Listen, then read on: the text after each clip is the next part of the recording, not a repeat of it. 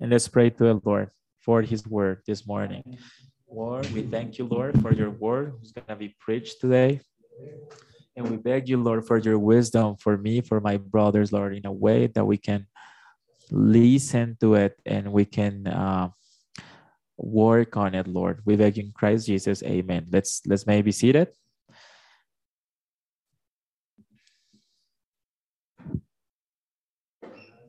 So let's talk about the Ten Commandments. I'm sorry. We've done a series of, of sermons about the book of Exodus. And we're already in the ninth commandment of the, of the law of God. The ninth commandment is one of the six commandments that have to do with our expression of our love for our neighbors. Remember that the commandments can be divided into to love God and to love our neighbors as ourselves. Let's remember that the commandments that have to do with our love for our neighbors start at home. Where do we start to learn to, to love our neighbors? Honoring our parents. And that's why the fifth commandment tells us honor your father and your mother. And that's a commandment with a promise. Also, love should guide us, of course, to, to have in high esteem the life of men. If we honor God, we honor to the image that God's created in men. Of course, this lead us to love other people and to honor life. And of course, to to to observe the commandment, we also we shall not kill. Here we, we should consider in high esteem life. Also, love should consider in high esteem marriage, and of course, everything that taints marriage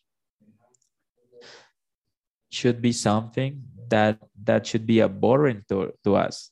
Because god established marriage so we, it, could, it would be a place where we could express our intimacy and also uh, have children in, in, in our house. And this is also an example or a shadow of the relationship that god has with, uh, with jesus christ has with his church. That's why we shall not commit adultery these uh, help us to preserve as holy the institution that God created. And in the ninth commandment, we'll see today how love motivates us to save or, or to hold our tongue, to hold our tongue, so we can use it to edify our neighbor.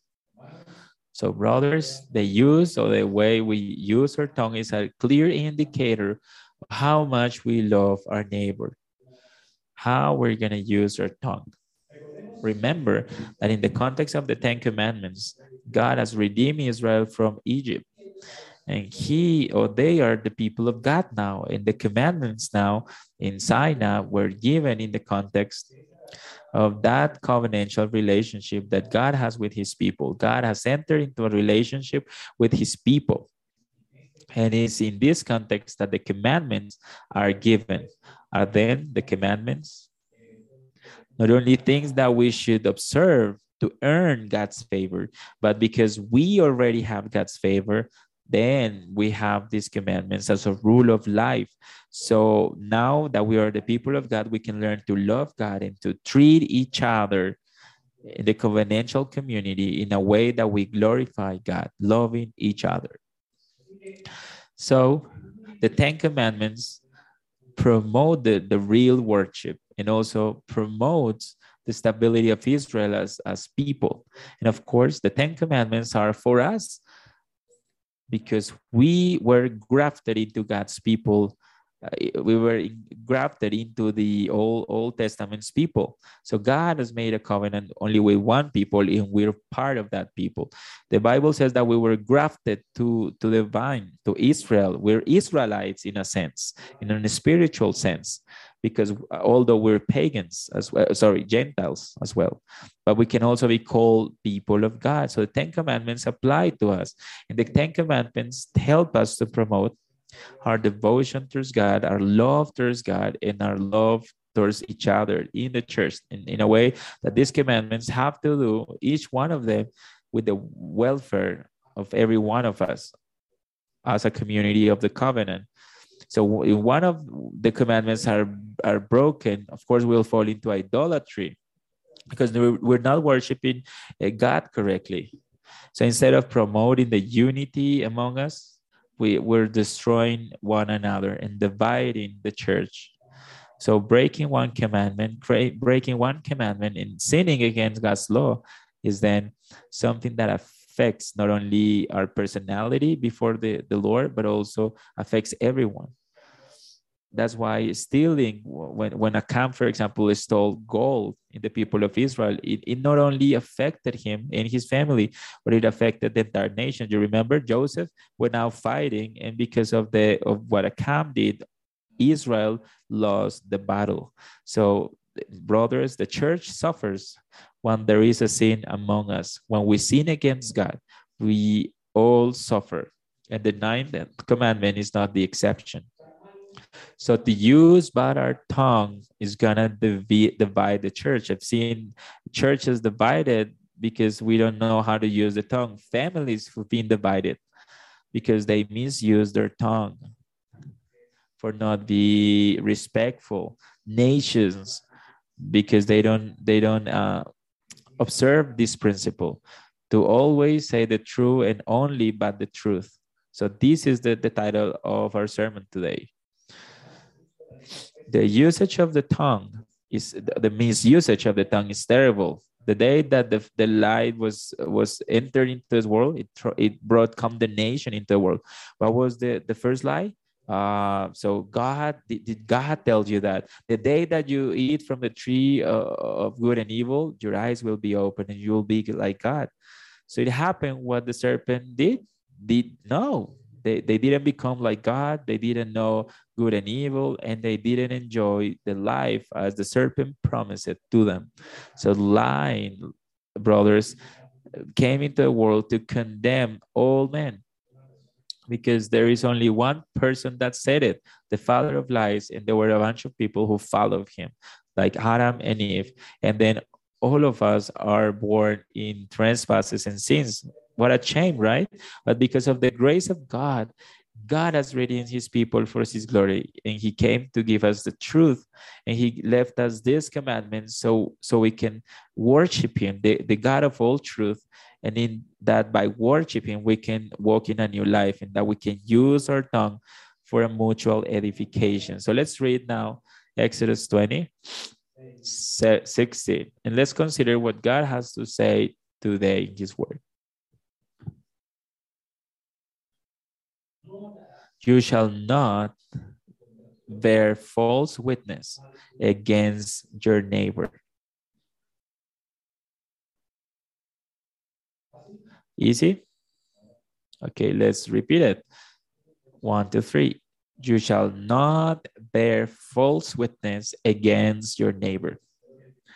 So I expect you at the end of the sermons uh, of all these 10 commandments, we can repeat all the commandments by heart, okay?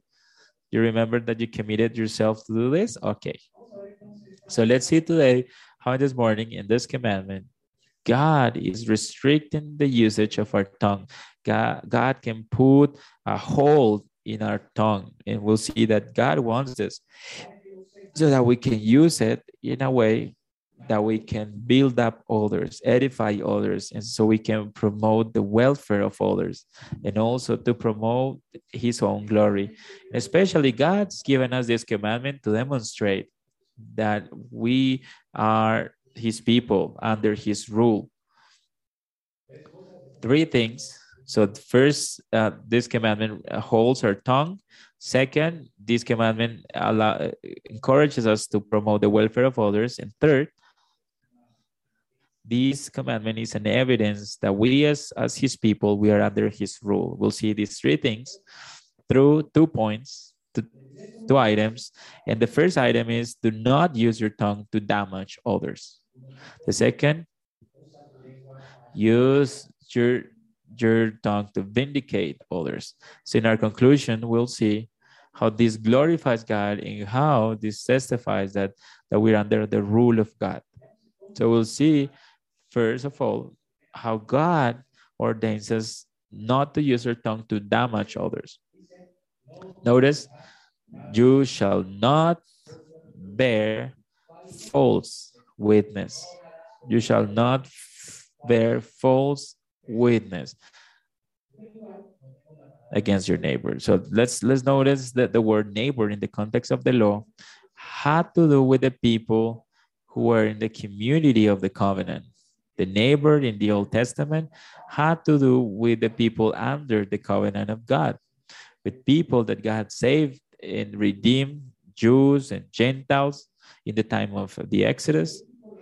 But Leviticus 18 18 says you, you do not take revenge against the people of, of your own people, the, the persons of your own people, but love your neighbor as yourself. So who's the neighbor? The sons of your people. So the love of God, the neighbor was the people that was inside the community of the covenant. So this commandment in the Old Testament is restricted only to the members of the congregation of the covenant. To say it otherwise, Israel was a theocracy when any member in the theocracy sinned and was taken to judgment and there were witnesses against against him these witnesses had to do a true a true uh, witness against that person against that neighbor against the, the people of the covenant. Israel couldn't judge the people outside the, the outside israel. And paul applies the same principle Uh, to the church. We don't charge the, you don't we don't judge the ones that are outside the church, but the ones who, who are inside the church. So this commandment has to do with the testimony of one person before the the, the for before the the the community of Israel. So what does this commandment tell us? That if we are called to judgment, and you are before the judge. And you have to give witness to for another person you have to speak the truth. To break this commandment would be to be a person that is lying. And this is what is condemned in this commandment. You shall not bear false witness in the context of the legal law of israel. What does it have to do with us today we're not a theocracy. We don't live under the administration of the people of Israel. We don't have a king like Solomon or David who, who rule us in this time. We have a civil law, a Colombian civil law, but, but truly the Lord Jesus Christ extended this commandment to something that we as believers should comply with. We being citizens, citizens in any place where God has put us as a citizen. Remember the Good Samaritan? The Lord asked the people who, who was asking him, who's our, who's our neighbor? And the Lord said, who of these three people look like he's the neighbor before these thieves? Of course, the one who had mercy on this person. So now, that according to the New Testament, what is the definition of a neighbor? Any person that needs your help. So the commandment here also applies to us in the context of our country. Living in a different country as Israel, we're called to say the truth, to tell the truth, and only, but uh, sorry, it's only the truth when they put before the judge in a public judgment. That's the context. And we should appreciate the truth even in our country. We should tell our children to tell the truth. And if they call us as a witness, we only have to speak the truth and only about the truth. So now, even though the commandment is given to, to, to, to stop you from deceiving others, this sin, the, the sin of deceitfulness, is the worst expression of all the sins related with the tongue. Let me let me make myself clear. Remember the previous commandments?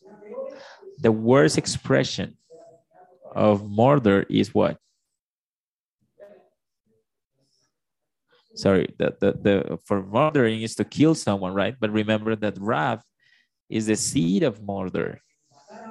So to kill someone is the worst expression of wrath. Okay? Adultery, for example. Adultery is the worst expression of all the sexual sins uh, an undesire, uh, an uncontrolled desire will lead you to commit some shameful acts, and the worst of, of all of them because all of them are sins. The, the most uh, the, the worst category is adultery because you not only damage yourself but damage others as well. It's the worst thing you can do. And the worst demonstration of ego, of being egotistic is stealing you see someone who's very proud and he only uh, works for his own uh, business and that's why he steals from others so this is the worst expression of, of greed, of being ego, egotistic. And the worst expression, the bad usage of the tongue is this, to bear false witness. So what is the worst expression of the usage of the tongue? We need to understand why. Why does God put this sin as the worst in all the categories of, of line, of, of the tongue?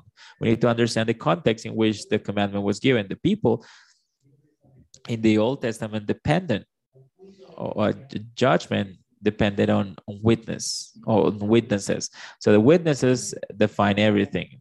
They didn't have documents, videos, DNA tests, psychology. None of that existed. Today, those tests are valid within a, a, within a legal judgment. But the, the only thing that was valid in the time of the Jews were the witnesses. Deuteronomy 7 6 says the following.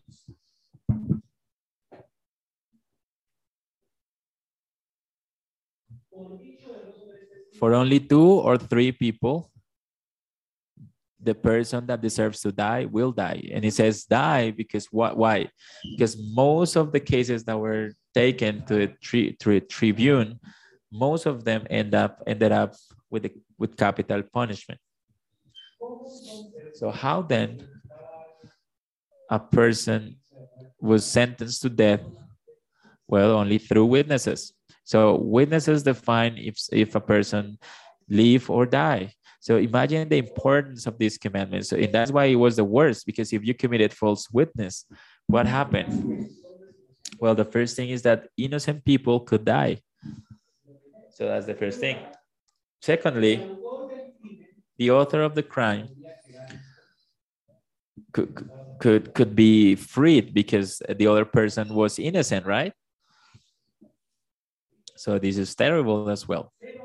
But also, if you for your witness for be for for bear false witnessing you, you you guided or you led the judge to take wrong decisions well the the, the people of israel had not trust in their own judgments. You know and this is terrible if you don't trust your own justice. But also what, what would have been the result? Anarchy. Just like what happened one or two months ago. A, a man, a girl was abused, someone of the army, and this man was freed. So his father, because he was not just uh, satisfied by justice, he went to the play with this guy uh, uh, resided, and then he killed the police officer. So he took justice uh, with their with his own hands. But this is what happens in a society when there is no justice. People take justice by their own hand, and this is terrible. There is chaos. Society turns into chaos. So if you see this sin is not only something that has to do with you, the, the usage of your tongue damages you will and it also will damage others and finally will damage the whole community all the society and if you're a believer any sin that you commit with your tongue will divide the church. And this is terrible. The words are then, uh, the words of a, of a false witness are fatal.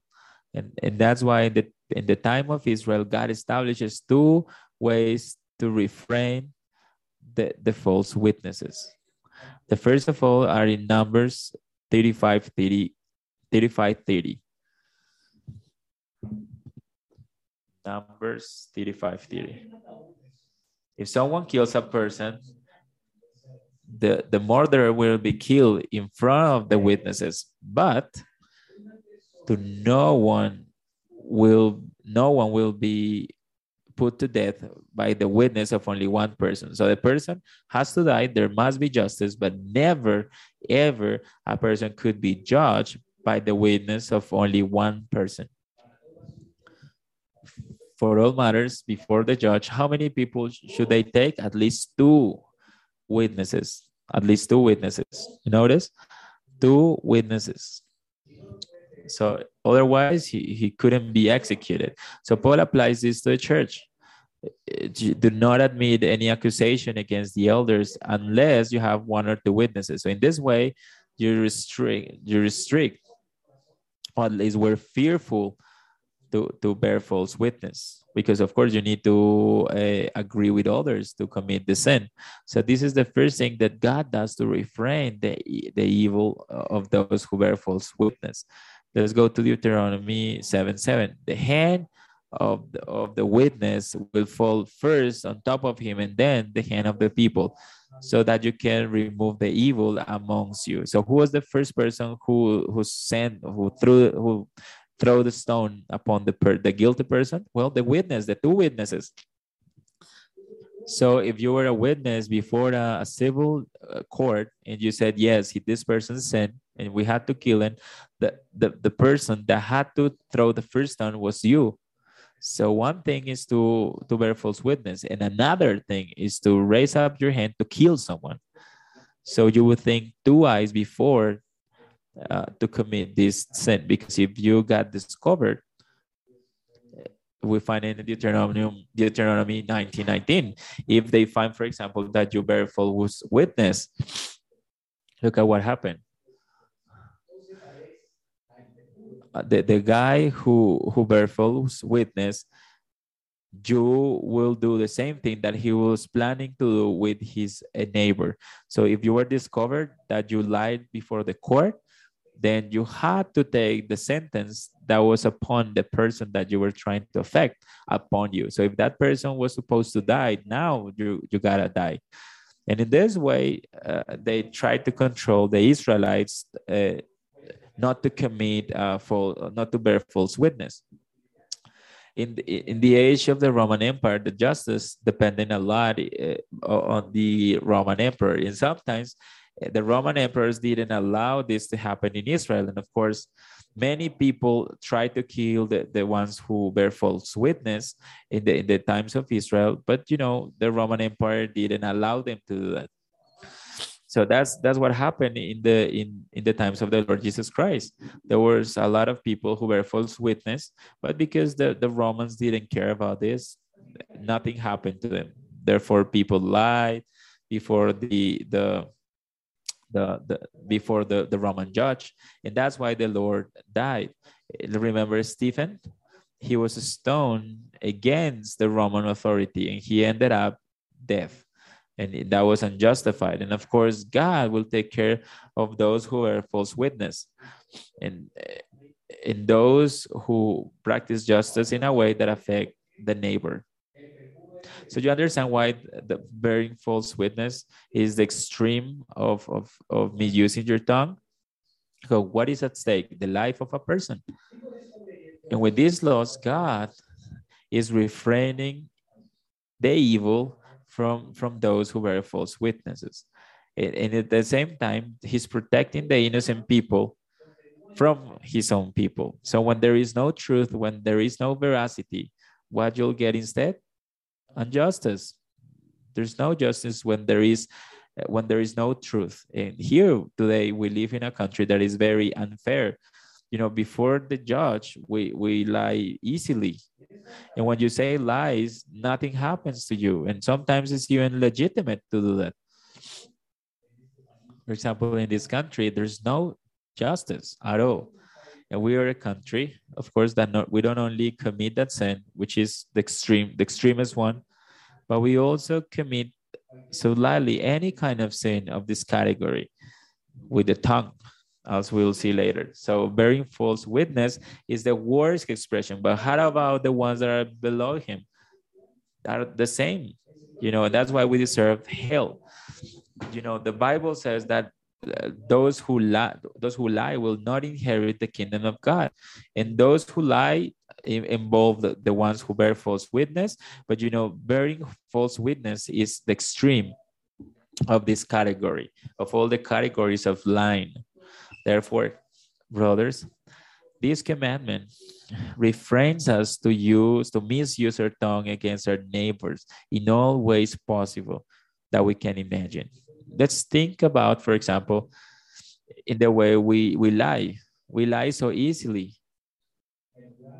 you know bearing false witness lying commit adultery the bible says that it have that this happened in the people of Israel. So how how what a shame that God is doing this, bearing false witnesses and and and and also to, to tell lies. So bearing false witness was part of the culture in the time of of the Old Testament. And that's why God wanted to punish them. It, God cannot be fooled. When you misuse your tongue, this will bring bad consequences in your life. This is what this is what happened to Israel. All the community of Jews suffered because of this culture of deceit. How terrible this is, right? We all suffer. Not only the one who deceives others, but the entire people. Only for one person that decided to bear false witness. So how do we lie? Well, you know what is a lie, right?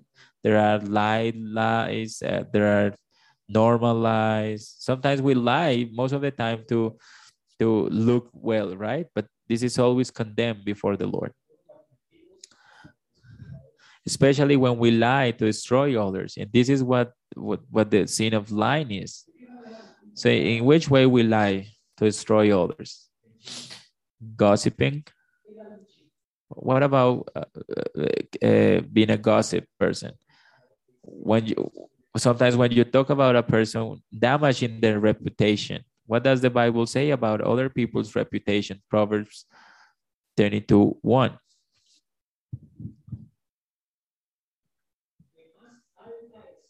Of a high esteem is the good name that many reaches, and the good fame is better than gold and silver. So the good name is priceless, it's a treasure that belongs to someone who has a good name. So when you speak bad about your neighbor, you're stealing from that neighbor because you're stealing that treasure from that person, his good name. And this is condemned by the Bible. That is that that is uh, being a gossiper.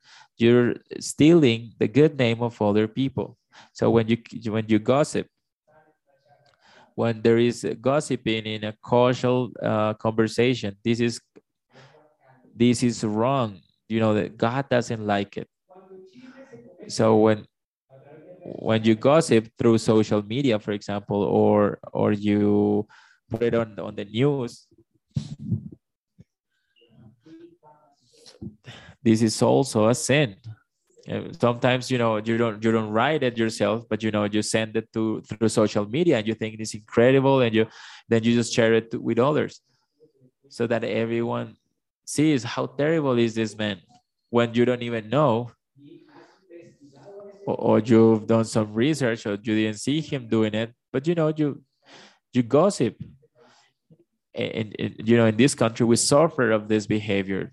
You know we don't know if a person is an innocent person or or not but we're distrib- distributing in social media that that person is corrupt a murderer a thief and we steal his good name. You know there's people who've been destroyed because of of this uh, gossip behavior. You not prove that such a person committed a sin or committed a, crime but you still uh, gossip this person or talk about this person so you know gossiping is when you when you talk about a person who's not present so sometimes we don't even know that person and it is not there to defend itself. And on top of it, that person cannot explain the circumstances of why she did what she did or why he did what he did. He cannot clarify his motivation or correct misconceptions. They're simply accused, judge, and that's it. That's not okay. That's not that that's not cool. that, that you take the good name of that person and you steal it from them because God protects the good name of us. And we need to use our tongue to protect uh, other people's good name, not to not, not to gossip. So generally speaking, gossiping has a lot of falsity. Sometimes has some truths as well, but there is always uh, falsity when you gossip, and always it, it is is told to the wrong person with a bad motivation to destroy a person. Always, always when you gossip, you damage. That's why the gossiper should be cut off from the church, or at least exhorted. This is gonna damage the church. Before, before to open up our, our tongues, we always, always we need to ask ourselves before we speak uh, to someone with someone else. First, is it true what I'm gonna say? To say yes, it's true. I'm gonna speak about this person about this neighbor. Well, yes, it's, it's true. Then if it's true, should I really speak with another person about this neighbor? Is it necessary to involve an, a third person about this matter? Or should instead speak directly to the brother? Or why do I need to do that? Why? So if your answer is no, then shut up.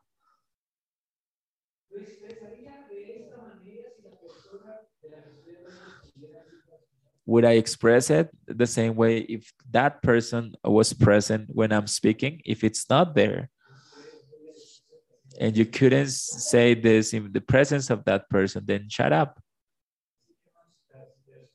So if your answer is no to these questions, it's better not to talk to any any person in any way. You know, just get that in your heart and take it to the Lord so he can take the the evilness uh, or the evil that is in your heart. So not only a gossiper is condemned in the Bible, but also the one who listens to, to the gossip. Thomas Watson says that he who raises up uh, some coveting uh, takes the evil in his tongue, but he, but he who listens the the gossip takes the devil in his ear. So being a gossiper kills three people. The first person that says the, the gossip will be judged by God. The person that listens to the gossip will be judged by God. And the person who's destroyed by the gossip. So this is terrible. Proverbs 18 8.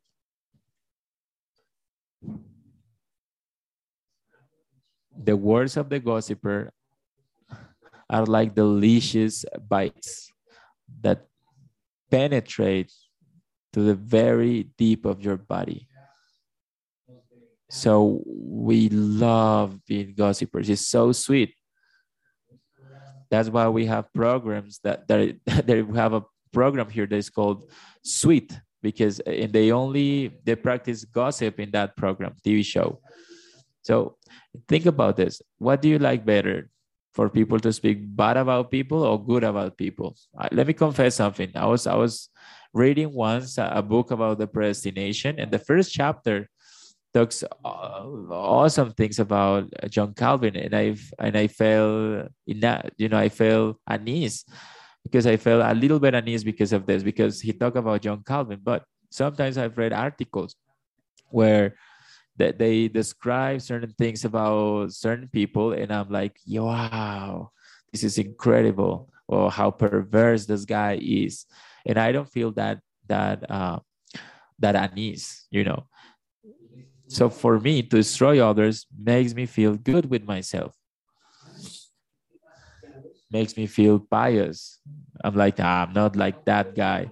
So talking about others makes us feel good, or sometimes it makes us uh, be friends because now it's just two people talking about a third person who's a sinner who cannot defend itself, and now we have a common cause against this miserable. And we can build upon his ruins. We feel super good with ourselves, and that is perverse. I am perverse. I've been perverse with my tongue, and this is a shame. I've had to repent from this so many times because we love it. It's sweet. Oh no, isn't it? Oh, am I the only terrible person here? So, brothers, we don't like others to talk well about others. Our conversations is not like, oh, how incredible. Wow, the person that we're talking about, how, how he's prospered. Let's let's continue praying for this person. So so may God be using that person. How incredible God uses that person. No, that's not us. Most of the time, husbands talk uh, bad things about uh, their own wives. When have you ever heard a person say, "Well, my wife is incredible"? Well, believers can do that, and in fact, they do it. The Bible says that the the the prudent woman, you know, his her husband is known at the gates of the of the of the city as someone honorable. So in, in this sense, you know, if you have if you're a wife, you have to speak good things about your husband. But this is not what uh, girls like to speak about to talk about. Because sometimes you know you see, see even in the church because you know sometimes you also see the, the unbelievers uh, doing this and you know it's understandable. But when you see a believer doing this this is terrible. Never never ever accept someone speaking bad about their, their own husbands you know sometimes you see them here in the church wow look at this pious girl this righteous woman with this miserable of with this miserable of, of, the, of his of her husband so if you need counseling, you go both. So if if if you listen to the gossip of someone, it's a terrible sin. So this is terrible. So, so the best the best way to to make friends is to have a, a mutual enemies. Is is that what we want? To dishonor God, to divide the church, what should we do then when someone brings gossips in, in our lives? How difficult it is to, to get away from this person? Well, let me tell you this. We can interrupt, for example, the gossiper. Brother, stop for a second.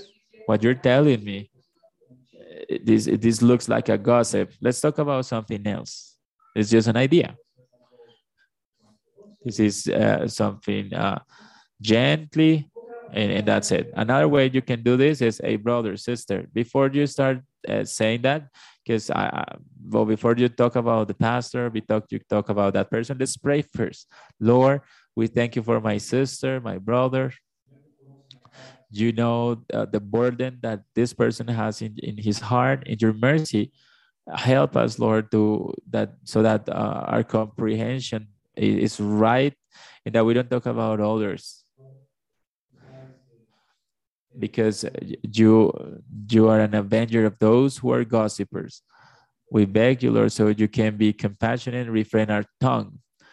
And so we can edify ourselves in this conversation. In the name of Christ Jesus, I beg you, Lord. Amen. And now you can tell me, all right, you can tell me now what you have to say. Easy, right? Now you're not going to have any issue. Another thing you can do is, you know, for sometimes you, you have time because, you know, that person, you know, sometimes people speak too fast and, and they gave you the gossip, right? Now, now what can you do?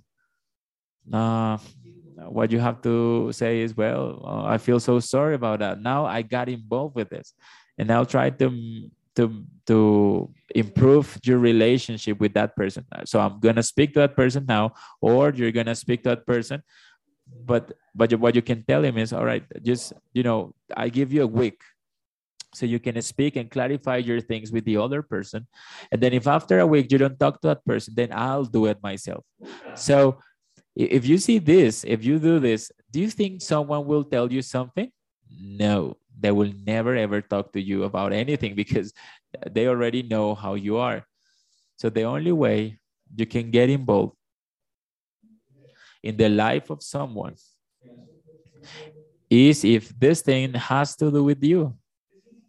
That is, if you want to help your brother that is sinning against you to get away from the sin, well, get get involved with it. But if you don't want to help your brother, just shut up. Sometimes, uh, as good Pharisees that we are, we, we want to pretend that we're holy.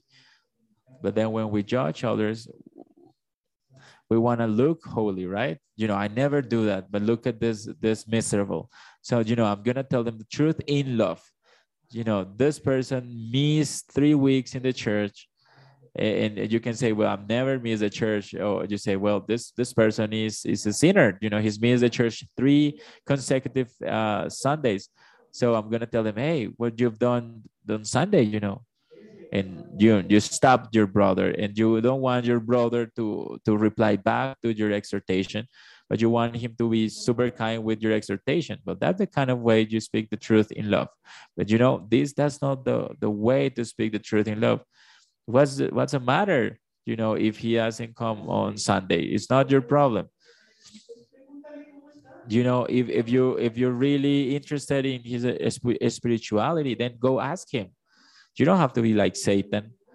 You don't you, you don't you don't have to judge your brothers. So if you're worried that you that your brother has been missing uh, uh, five sundays then call him. Tell him well, how can i help you? How can i pray for you because the person could tell you, well, yeah, pray for me because I'm bad spiritually or, or something like that. So try to do that. Call that person and, and, and pray for that person. Isn't that awesome? You know, ask that person instead of instead of, of telling the other person how ah, we have to speak the, the truth in love and boom, stab that person because we think that that's speaking the truth in love. If your interest is to restore someone, then speak if your interest is to look better than a different person, then shut up.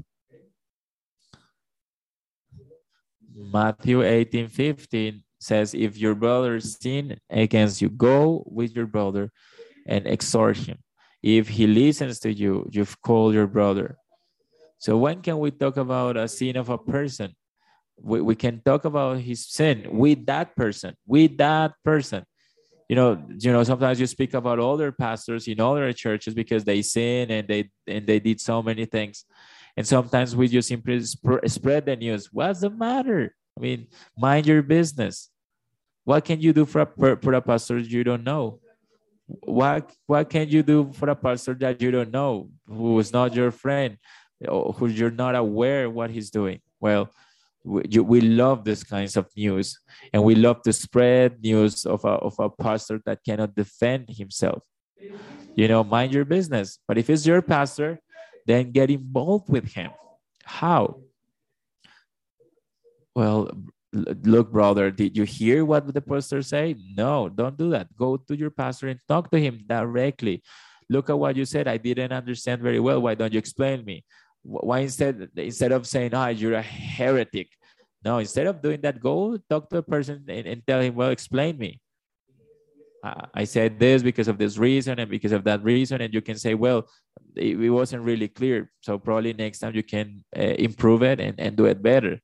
So you can correct the way in which you in, in which the pastor said it. You see you if you do that you've done it the right way but you know tell it the right way into the right person.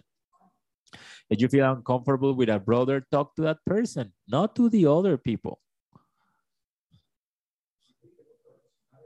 And it's very sad because the ones that get stopped the most are the leaders in the church, you know, and most of the time in, in their backs because most of the time they, they don't talk to them directly. And sometimes you know in the church they always say you know uh, he lacks love. He lacks this. He lacks that. You know why don't you come here and talk to them? Do you know our lives? Do, do you get it? The pastor cannot defend when you talk to him in his backs. You know before you do that you can talk to the pastor and simply tell him hey how are you? How can i pray for you? Sometimes i felt that you've been uh, distanced from our families. I would like to invite you to our house or something like that. But stop gossip, stop being a gossiper. That's the right way to to uh, that's the right way to to to speak about these things. So we can speak about other people's sin only when we're inter- interested in it and only with God has given us the responsibility to help that person spiritually. If we don't have that person, why do you want to get in that gossip that doesn't belong to you? The gossips of other churches the pastors of other churches. It's not your business. And the worst thing of all is that there are a lot of people who build their ministries on on the on on the sins of other pastors. You know, within Christianity, there, there is also there is web pages, for example, that talk about gossips within within uh, the, the reform the reformed church and they have a lot of people who follow these web pages. And there's a lot of churches that that you know get a lot of people because the pastor only talks uh, wrong about all their all their churches. So what does person want to do? Well is that this church is the right church. You know they're holy. You know they haven't they haven't gotten rotten. That they are the right church. Who am i to do that So thank the Lord. God has given us really good friends who don't think like me, who are not Presbyterians. I've, I've studied with Baptists, I've studied with dispensationalists, the way they've taught me the, to, to, to think better about the Bible. Eh, but this this is invaluable, and and you know, and I don't agree with them in, in every point. But you know, but when I was studying, uh, I explain my teachers, hey, I'm explaining, uh, you know, I explain my teachers, hey, you know, I'm gonna critique the doctrine of John MacArthur because of this and because of that. So what, what my teachers told me is, is yeah, understood the other people's position and then critique the other people's position in an honorable way. Because this is gonna destroy the church, is destroying the church. Who am I to to to enter into a business that doesn't belong to me because now I under you know sometimes I can do it, but only do it with respect. Uh, just as an elder told me last time, Andrew, the only thing that the people cannot tell about me when when I fought against the liberals of my country is that I've been someone who who misrespect them. I've attacked their ideas with diplomacy, with courage, but I've never been disrespectful. I want to love them because I'm not gonna get their ear if I disrespect disrespect them. So I have to be merciful with them. Is that is that the way how you speak? What you're trying to do? You're trying to to find people or to earn people who follow you, or do you want to take people to Christ? So this is what the scriptures tells us. The worst thing of the sin is that this sin is rooted in our hearts. To get to get rid of it is impossible. We are by nature gossipers. We misinterpret things. We misinterpret words. By nature, we're suspicious about others. By nature, we worship people to, to earn their favor just like Absalom did with the people. You remember that he, he earned their ear so that they worship him. So we, we are like this by nature. So it's difficult to get rid of this. Sometimes we we we we vow and we we don't have the intention to to commit these vows. People who commit vows in who don't want to comply with those vows. When you uh, enter into a membership, for example, here in the church, you, you're commit, and then you're gossiping, then you're uh, rape, you're breaking those vows. Same thing for pastors. You know, sometimes pastors say, "Well, I vow that I'll commit myself to the standards of Westminster," but then they teach something totally different, and then people believe what he says, and then he divides the church. So, if you don't have the intention of of uh, of complying with a vow, then don't do it you know, if you're not a Calvinist, why you're vowing that you're a Calvinist? If you're a charismatic and I love the gift of tongues, and here is, is I say that I'm reformed pastor and I vow that I'm reformed more than reformed, and then I'm teaching, well, yeah, the, you know, the tongues are possible. You know, that's a lie. You're dis- deceiving others.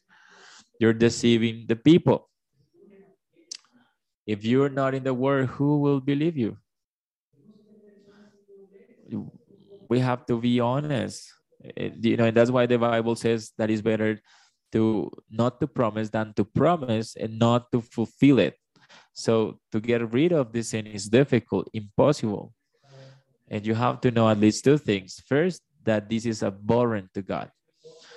Proverbs says that the lying lips are an abomination to God. James 6 to 12 talks about the tongue and it says that it cannot come from the same source, uh, sweet and, and, bitterness, and that the vine cannot produce uh, wine and other fruits. So, so what does it have to so what does it have to take for for your heart to change for your tongue to change well it depends on a, on a transformation of your heart that's what it takes that's what james is trying to say no source can give two types of water sweet or bitterness you know you're a believer or you're an unbeliever if you're an unbeliever then that's your nature. You lie because his father is the devil. That's what the Lord said.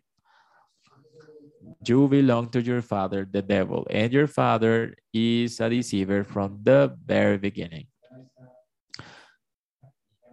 So the devil was always exaggerating God's words. He twisted God's words. He put suspicious on, on the on the words of God.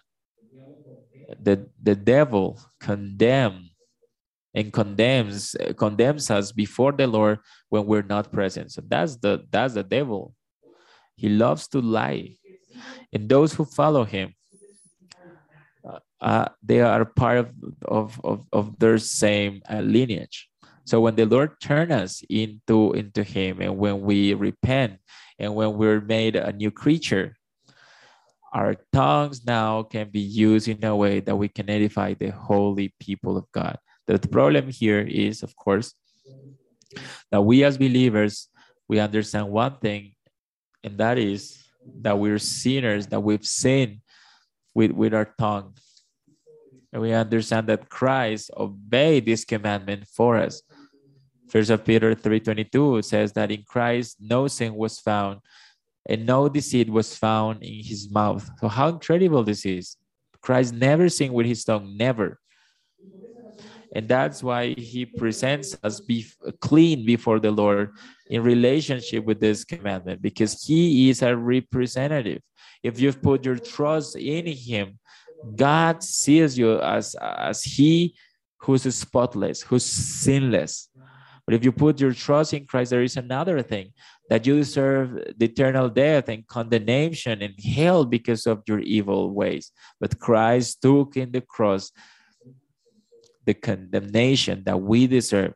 You don't have to die if you come to Christ. Died already died. Uh, Christ already died for you. This is great news. We can leave this place as righteous and being justified by the faith in Christ. And let's remember, as we saw eight days ago, justification by faith transforms also our hearts so that we can get rid of, uh, of the old man and we can dress up with the new one. And what does a dress do in, in, in the body of a man? It makes it look different. How did you look before, before you came to Christ? You look like a son of, of, of Satan, deceiver, a liar. You look just like him. So now, how do you look? A person who's been redeemed by Christ, who's been humiliated by God, who's recognized their evil ways, in a person who doesn't who's a spotless now well that person looks how and this leads us to, this, to the last point this person use, uses his tongue to vindicate and to edify others ephesians 3 25 notice what it says getting rid of all lies speak the truth with one another because we're members of one another so we need to get rid of, of the lies, to repent from our sin. So we as believers, we have the old sin, right? The, the, the heart that still loves gossiping.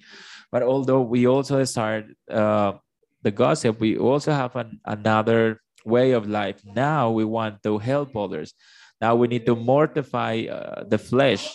And when you open your mouth, open it to bless God and to edify others and to promote others as well. Okay? Speak about others in a right way. Good. To, to promote their ministry, so that the other person can be better known. Talk about others, but you know, do not talk about others in the wrong way. Have you seen this brother? Incredible how he's walking in the faith, right? You know, let's continue praying for this person in the way God has been using this person for his glory is incredible. Is is is is like that how we should talk to our brothers. If you like to talk about others, then change the discourse. Now, what do you have to, to say? The truth. That's the way you have to look. A person that has the character of God, because the Father, says the Bible, is the Father of all truth. The Son of God is the way, the truth, and the life. And the Spirit of God is called the Spirit of truth. So if you have this privilege of being called son of God and you've been adopted in his family, well, you need to honor to the virtue of the house of God, the sanctity that it, that God has in his house. You have to look different, you have to speak differently. So it's, it's not only required from us to shut up our mouths, but also to use our tongues to do good things, to promote the honor of others, to promote the cause of others, to promote the cause of Christ, and also to edify our brothers in the faith. That every single conversation we have be seasoned with salt so we can preserve others, so we can edify others. Brothers, we're part of the family of God, and, and, and that's why Psalm says, the book of Psalm says that those who, who dwell in the tabernacle of God are righteous. We always speak truth in the heart. We do, we're not gossipers. We don't do evil uh, for our neighbors. So we, we don't want others to, to talk about our friends. To those who do good in our lives, we gotta learn to be loyal in this church. We gotta be loyal. Not to talk uh not to talk about others without them noticing it give them honor and in this way we'll be will be witness that we're the people of God. And that's why God wants us to use our tongues in, in the right way, because in that way we'll be good witnesses of his glory. Others will, will listen to us and they will say, look at the way they talk about others. Look at how they respect the authorities, how they don't publish uh, the gossip about others when, when they're not aware of it. You know if you say no someone is uh, stole a certain amount of money or something uh, you sure? You 100% sure that he did it? You don't mind your business? Do your own thing. Do not be a gossiper. You gotta be known as someone who, who always says the truth. So now we not only need to get you know you don't always have to get close to our neighbors to always tell them the truth. No, you, you, you know, sometimes you have to speak simply a truth with your brothers, but sometimes we just simply eh, ignore the, the sins of our brothers, for example, when they're simply, when, when they have a sin, for example, that, that is not going to create a great impact in the church. You know, sometimes we simply have to be patient. Be patient with their sins if it's not something big. You know, the Bible says that love covers a multitude of sins. So if you see failures in other people, stop talking about them. Shut up. Instead of doing that, cover them up and talk about the grace that God has given to them. It's easier to, to, to speak bad uh, things about our brothers than to speak good things. So instead of talking bad about our brothers, something that he has wrong that is not so so big, you know, cover them up. According to the scriptures, we need to cover them with grace and love. Isn't that what Christ did? How many failures did they have? Many. And, and, and I don't think that he was condemned. They were condemned all the time before his presence because otherwise they wouldn't be comfortable before the Lord. Like the, you know, the, the thief in the cross, the prostitute, for example, who turned to the Lord. They all left behind their evil. And, and I don't think that they all felt condemned by the Lord Jesus Christ. I think that he's he's he, he his eyes, the way he looks at them was uh, was uh, compassionate, was full of mercy. Remember what the Lord told his disciples? I haven't told you all things because you can't uh, bear all those things at the same time. You gotta be patient. Sometimes we get uncomfortable because there is a new person here who's dressing up in a wrong way or a way we don't like. You know, I don't care your fashion. God will change the way you dress if you're a believer. But you know, I care about your soul. If God turns your heart now,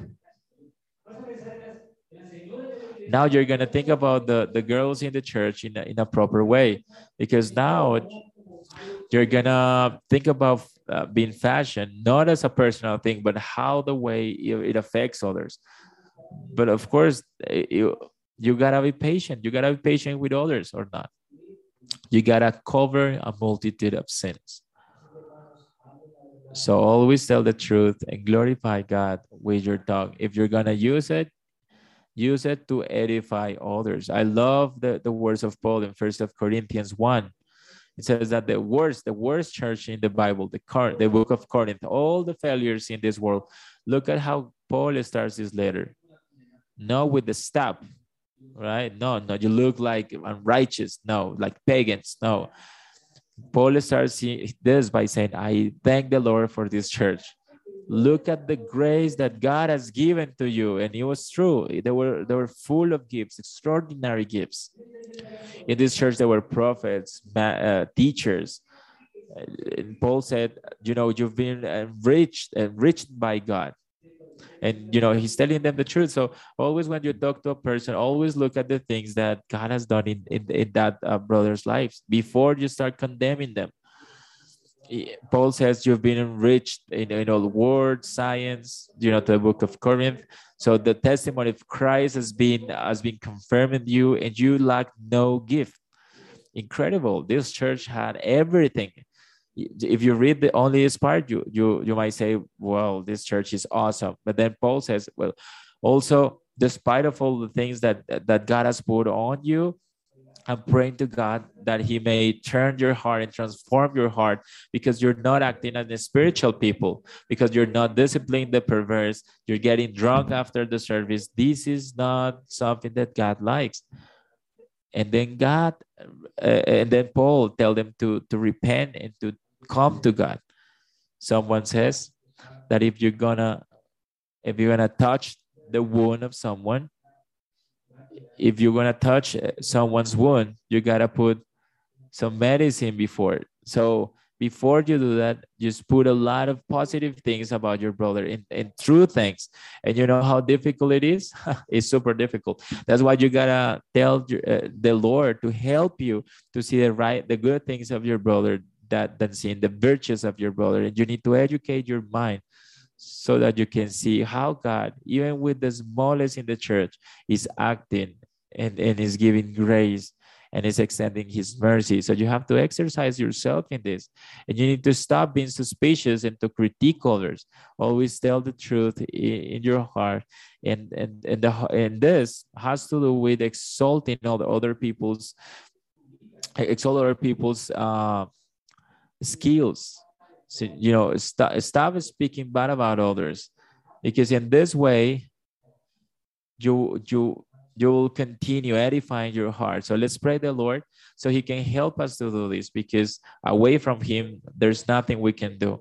So we as believers, we need to desire to grow among us a conversation that can uh, build up other people's lives. We don't need to destroy others, but to help others. And in this, in for this, we need the assistance of the of this Holy Spirit the grace of God, so that when we use our tongue properly, we can give testimony that God is King, that we are sons of He who is the truth, the way, and the life. So, how incredible is the Lord? John says, If you belong in my word, the Lord Jesus Christ said, you will be my disciples and you will know the truth and the truth will make you free so, brothers, you need Christ and His means of grace, His word that can permeate your minds, your hearts, to fill up your, your hearts so that it, it can be the way to transform your heart, the way you see a world, and so that you can become become ministers, ministries of, of, of his church. In people that can offer mercy to others, because God has given us the, the, the, the ministry of mercy, of compassion. So may God be compassionate with us and help us this morning. Let's pray. Lord, thank you for your word, for your exhortation this morning. We pray for those who don't know you so you can they turn your eyes to Christ so they can rest in him so they can know they're, they're not condemned by your blood that you haven't lived a, uh, that you live a righteous life for them to give them a new heart transform lord their hearts so they can desire to honor you lord with their tongue and to edify their lives and to proclaim your kingdom, to be your witness in this world. And we, we pray for all, Lord, so we, we can live uh, at the level of your calling, Lord, the character of God, the, the family where we belong. And forgive us, Lord, for the wrong usage of our tongue. So once we leave this place, we can exercise our lives in the faith in a way that that we can get rid of all evil things in our hearts. And so we can judge with justice. We thank you, Lord. In Christ Jesus, we pray. Amen.